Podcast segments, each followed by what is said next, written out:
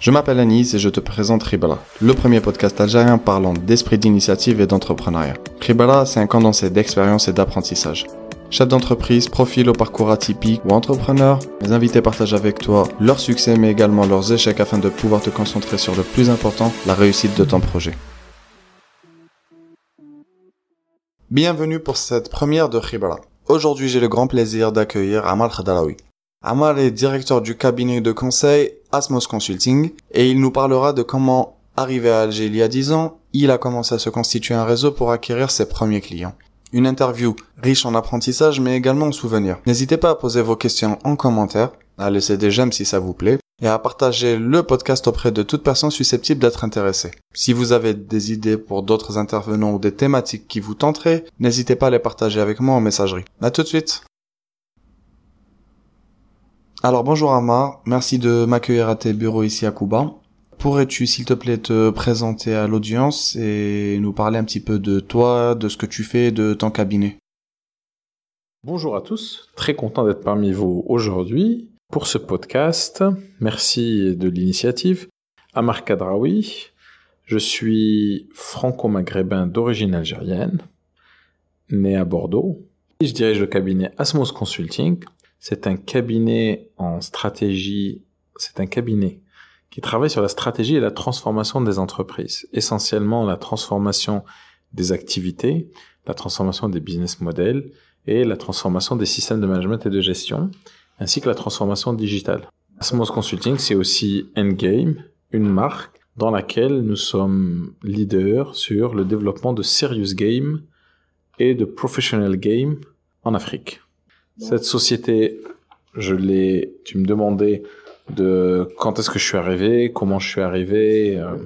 alors moi, je suis, moi, je suis toujours venu en Algérie. De ce que je me rappelle, j'ai dû rater un été en Algérie de depuis ma petite enfance. Mon père nous faisait toujours venir Bordeaux, Marseille en train, Marseille, euh, Annaba en avion, Annaba, Azaba en, en voiture. Euh, on, c'était toujours les retrouvailles, un grand voyage. C'était un périple en fait. Ça durait 24 heures. Euh, et puis en 2007, euh, j'ai décidé de rentrer en Algérie, de venir en Algérie, parce que moi je suis pas rentré, je suis venu en Algérie essentiellement pour des raisons familiales. Mon père étant âgé, passant la plupart de son temps en Algérie, rêvait d'avoir un de ses enfants en Algérie. Et du coup, j'avais une belle carrière, et puis je me suis dit, tiens, euh, la carrière c'est important, mais rendre un peu à son père, à sa famille, c'est aussi important. On est six enfants. Euh, mes frères et sœurs euh, se lançaient dans leur euh, dans leur carrière ou dans leurs études. Il me semblait nécessaire que l'un fasse le fasse le pas. Et donc je suis venu, mais pour venir, il fallait qu'il y ait un projet derrière. Ça pouvait pas être juste une venue. Et du coup, j'ai d'abord chercher à savoir quel cabinet de conseil en France avait des activités en Algérie. Et je me suis rendu compte qu'il y avait une SS2I, qui avait un cabinet de conseil qui intervenait en Algérie. Et j'ai poussé la porte, j'ai rencontré la DG, je lui ai dit, euh, je veux rentrer avec vous, je fais du conseil, ce qui m'intéresse c'est de faire des projets en Algérie. Elle m'a dit deux conditions, vous faites du développement d'affaires, et puis euh, vous développez aussi en Algérie, euh, faites du développement commercial aussi en Algérie. Je lui dis ça va être difficile, j'ai pas de réseau en Algérie. Puis tu sais, arriver à Alger, pour moi c'était, je serais arrivé à Casablanca, à Tunis, euh, à Tripoli, ça aurait été la même chose. La seule chose que j'avais, c'était euh, l'arabe cassé que que j'ai. C'était une nouvelle ville pour moi, des nouveaux acteurs. Et finalement, euh, je suis venu sur un projet euh, que je devais, sur lequel je devais travailler en tant que consultant et faire du développement. Et c'est ce qui s'est passé.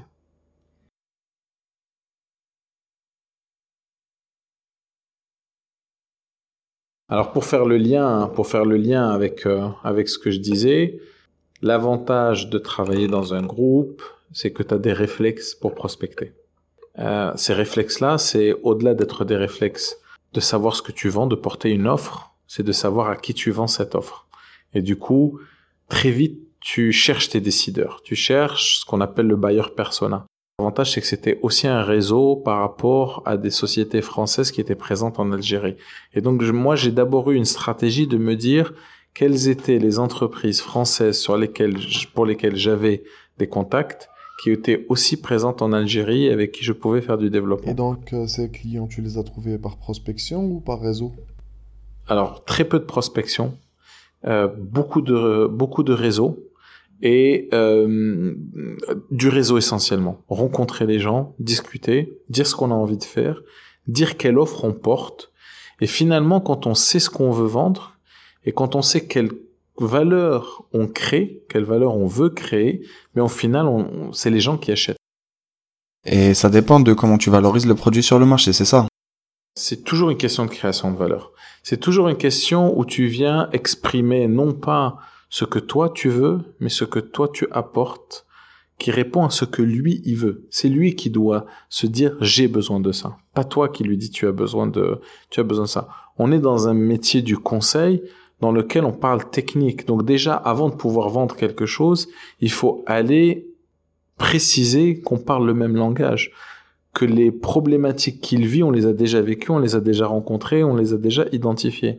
Mais c'est pareil quand un, quand un, quand un commerçant va vendre de la tuyauterie à un plombier. S'il ne parle pas des difficultés que rencontre le plombier, il n'arrivera jamais à le fidéliser, il n'arrivera jamais à lui vendre durablement. La question, elle est là. Et puis la question, elle est de savoir de quoi il a besoin. Quand le je suis un simple euh, quincailler et que je vends à des plombiers, mais j'ai besoin de comprendre tout ce dont a besoin un, plombier toutes les techniques qu'il utilise.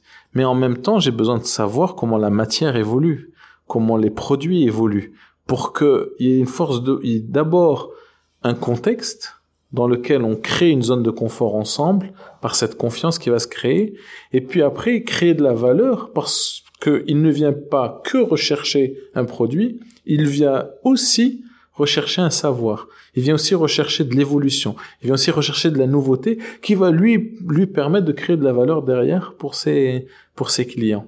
Concrètement, sur quoi t'es-tu concentré pour euh, obtenir ses premiers clients et les convaincre de signer avec toi? Chose qui n'était pas facile étant étranger sur Alger. Je me suis d'abord basé à savoir ce que je voulais créer comme valeur. Communément, c'est ce qu'on dit vouloir vendre. Mais finalement, c'est pas vouloir vendre, c'est vouloir créer comme valeur. Du coup, j'ai cherché à savoir quelles compétences, quels produits j'avais à, à vendre. Ensuite, je ne suis pas allé m'appuyer sur mon réseau. Je suis allé créer un réseau. Un réseau, ça se crée de toutes pièces. Un réseau, c'est des voyages, c'est des chemins, c'est des expériences, c'est des relations humaines. Tu peux demain ne connaître personne dans un pays et parce que tu sais ce que tu veux, tu sais ce que tu vends, tu sais ce que tu cherches, savoir aller identifier la personne qui peut te conduire. Mais pour ça, il faut connaître les mécaniques. Certains, certains vont d'abord aller dans une chambre de commerce, frapper à la chambre de commerce, avoir de l'information et demander des rendez-vous avec des acteurs. Il y en a que ça se fait euh, de manière payante ou de manière non payante. Il y en a d'autres qui vont plutôt aller sur LinkedIn, chercher des personnes qui ont les mêmes profils qu'eux, les interroger pour essayer d'avoir des, des facilitations de contact. Il y en a d'autres qui vont aller chercher la cible directe et essayer de la, de prendre contact. Il y en a d'autres qui vont faire différemment, ils vont aller dans des foires et ils vont faire le tour des foires et ils vont présenter ce qu'ils ont à, à, dire et c'est comme ça que les gens vont les identifier, que vont identifier, qu'ils vont demander des rendez-vous. Un réseau, ça se crée de toutes pièces. Mais pour se créer de toutes pièces, il faut aussi connaître les rouages du secteur d'activité dans lequel on évolue. Le secteur bancaire, n'est pas le secteur du commerce euh, de l'agroalimentaire, n'est pas le secteur de l'automobile, n'est pas le secteur de l'oil and gas, etc. Chaque secteur a ses règles du jeu. Chaque secteur a ses, a ses réalités. Et là, on est dans le B2B. Les règles du B2C sont extrêmement différentes. C'est pas mon activité et j'ai fait le choix de ne pas faire de B2C aujourd'hui. Pour résumer, lorsqu'on veut lancer une activité, on doit d'abord savoir qui l'on est et ce qu'on a, nous, intrinsèquement comme valeur ajoutée. Qu'est-ce que moi, je sais faire, qu'est-ce que moi je peux faire, qu'est-ce que moi je veux faire. Et des fois, on a ça sans même, sans aucun diplôme. Les diplômes ne sont que la structure de la valorisation de la pensée qu'on a acquise. Mais beaucoup ont appris de l'école de la, de l'école de la vie. Euh, beaucoup ont appris de l'expérience. Et donc tout ce qu'on a capitalisé, on doit savoir faire son bilan. On ne peut pas améliorer, on ne peut pas vendre ce que l'on ne sait pas mesurer. Et ça, c'est important. La deuxième chose, c'est savoir, une fois que je sais qui je suis intrinsèquement, c'est savoir ce que je veux faire. Et ce que je veux faire, c'est pas ce que je veux vendre. C'est quelle idée j'ai. Alors moi, j'étais utopiste. Je me disais, je vais me lancer en Algérie et au bout de dix ans, je serai l'un des leaders du conseil en Algérie. Que nenni, je ne suis pas leader. Je suis très loin d'être un acteur même du conseil. Je suis un petit acteur. Et pourtant, ce rêve-là m'a tellement porté mais que dans tous les moments durs, j'ai pu continuer. Parce que j'avais un objectif. C'est le troisième point, c'est vraiment l'objectif. Et puis après, faut savoir qui l'on adresse, qui est ma cible, qui est mon persona buyer? Et puis, cinquièmement, construire ses réseaux, bâtir ses réseaux. Et les réseaux, c'est pas de la quantité, c'est de la qualité. Mais dis-moi, Amar, comment as-tu réussi à convaincre tes prospects à devenir tes premiers clients, sachant que tu ne connaissais personne sur Alger et que tu n'étais pas connu sur Alger? Comment j'ai fait euh, pour convaincre euh, mes prospects qui sont devenus mes clients à me faire confiance? En réalité, dans les échanges, il y a une confirmation ou pas de la connivence euh, de l'offre et de la demande. Dans l'échange même avec tes prospects, avec ton réseau, tout de suite, on, ton interlocuteur va comprendre si tu comprends ce qu'il cherche, ce qu'il veut, ce qu'il vit ou pas. Un agent immobilier, s'il ne sait parler que de mécanique et qu'il ne parle que de mécanique, l'acheteur va très vite fuir parce qu'il comprendra pas sa connaissance de la du secteur euh, du secteur immobilier. Moi, c'est d'avant tout faire la preuve par mes réalisations passées. Mais tu vas me dire que beaucoup n'ont pas encore de réalisation. Mais, quand on n'a pas de réalisation, c'est la question de dire c'est qu'est-ce qu'on veut vendre? Et pour moi, ça c'est une vraie question fondamentale. C'est est-ce que l'entrepreneuriat est réellement une solution? Est-ce que c'est une solution de départ? Parce que si je ne sais pas ce que je veux vendre dans le service, bah c'est très complexe.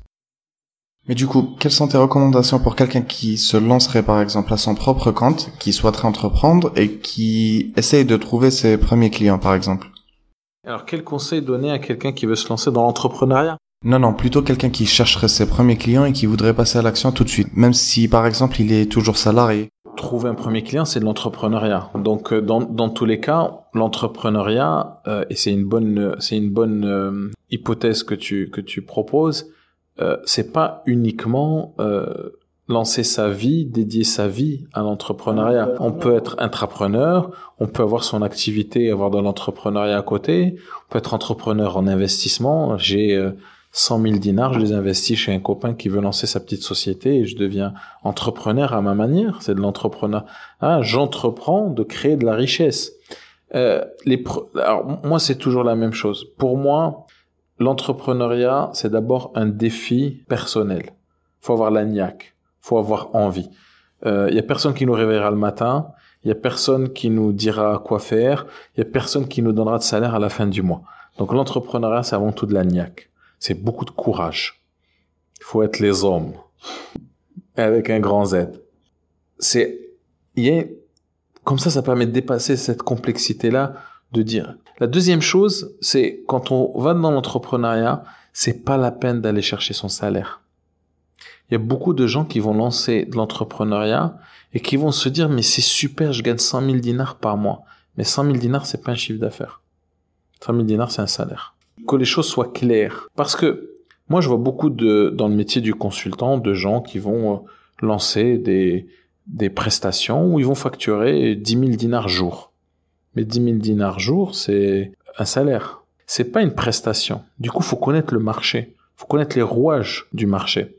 On ne positionne pas son prix juste pour avoir un salaire. Parce qu'après, on va très vite être dépassé par la réalité des, choses. La troisième chose, c'est il faut connaître concrètement ce que c'est qu'une entreprise. Une entreprise, c'est pas juste un registre de commerce et puis euh, des factures il y a aussi toute une réglementation, il y a des droits, il y a des devoirs, il y a beaucoup de devoirs, et il y a des charges, et il y a des choses à, à respecter, des temps de l'entreprise à, à, à, gérer. Alors je reviendrai, je reviendrai juste après dessus. Le conseil concrètement, c'est sachez ce que vous voulez créer comme valeur. Concrètement, sachez à qui vous apportez de la valeur. Secondo, sachez qui achète cette valeur. Tertio, sachez comment vendre ce que vous avez à vendre. Pour rebondir sur ce que tu disais en ce qui concerne le chiffre d'affaires et le salaire, qui est une confusion normale, surtout lorsqu'on se lance dans l'entrepreneuriat, pourrais-tu s'il te plaît nous parler des erreurs généralement commises dans la prospection de ses premiers clients ou de la proposition de service, s'il te plaît, Amal Je pense que sur la question, quelles sont les erreurs à pas faire, je pourrais pas les édicter, je vais juste en prendre quelques-unes, certaines qui sont liées à mon expérience, d'autres qui n'ont absolument rien à voir avec mon expérience, mais que je vois dans la jeunesse euh, auprès des jeunes que je mentor ou que je coach. On ne sait pas tout faire tout seul. La première erreur, c'est de croire que l'on peut tout faire tout seul. Ça, c'est la première erreur. Euh, Aujourd'hui, on parle beaucoup des associés. On est dans une culture où euh, on entend beaucoup parler des conflits des associés. Mais je peux vous assurer que ce n'est rien par rapport à tous les associés qui fonctionnent bien. C'est une goutte dans la main. Parce que le nombre d'associations, de gens qui s'associent pour l'entrepreneuriat, et ça fonctionne, euh, c'est énorme. Et ça fonctionne parce que les gens sont à plusieurs. Ça, c'est important. Sinon, faut être prêt à mettre sa vie privée de côté. Ça, c'est l'erreur que j'ai faite et c'est une erreur à éviter. La, l'entrepreneuriat, c'est aussi un équilibre entre le monde de l'entreprise et sa vie, sa vie privée. On, on, ne peut pas tout faire tout seul et il faut avoir un équilibre entre les deux. Quatrième chose, faut bien connaître euh, les démarches d'une entreprise, les la règle, la réglementation euh, pour aller vite. Quatrième chose, euh, ne pas négliger sa concurrence. Sa concurrence est un bon éducateur et en comprenant la concurrence, on peut aller très très très vite dans ce que l'on peut mieux faire finalement. La sixième chose, ça pourrait être de se dire que que ce qu'on gagne, c'est à nous. Ce qu'on gagne n'est pas à nous. Il faut d'abord faire en sorte que l'entreprise soit riche pour pouvoir devenir riche. Il faut faire en sorte que la société gagne de l'argent.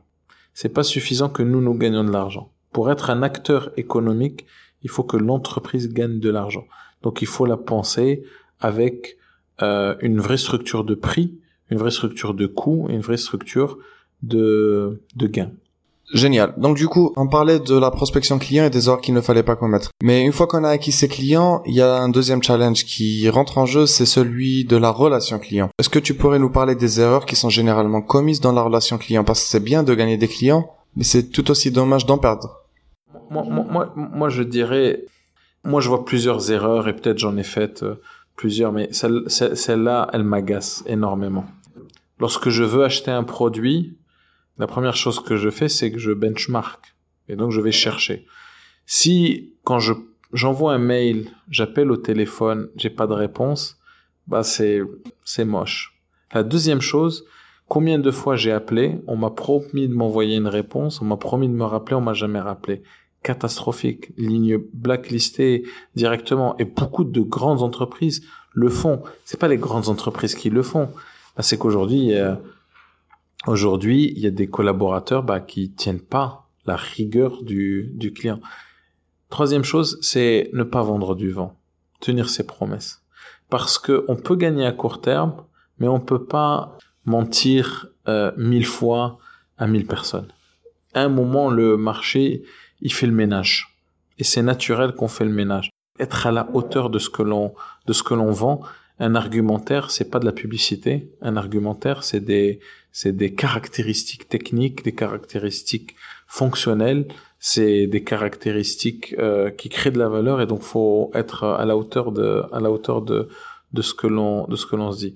La quatrième chose, à mon sens, des erreurs que je vois beaucoup, c'est de penser que le marketing, c'est euh, ou le digital marketing ou les réseaux sociaux, c'est la solution pour prospecter, pour aller chercher des clients. Ça, ça marche quand on a un vrai mass market. Et quand on a une capacité d'investir sur du mass market. Sinon, bah, c'est une goutte d'eau euh, dans un dans un dans un verre, euh, même pas dans même pas dans ça.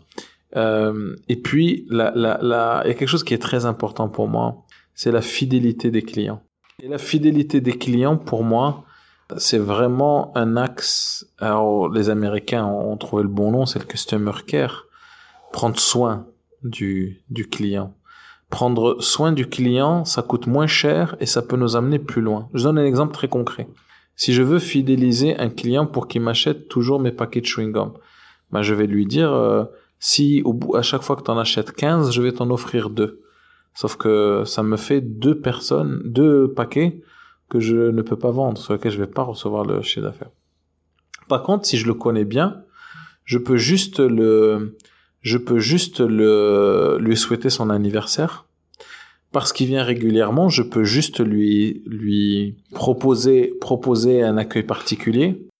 Parce que je sais ce qu'il achète le lundi, ben, je vais peut-être déjà lui préparer et je vais lui dire quand il va venir, tenez, je vous ai déjà préparé les, les choses. C'est vraiment considérer son client.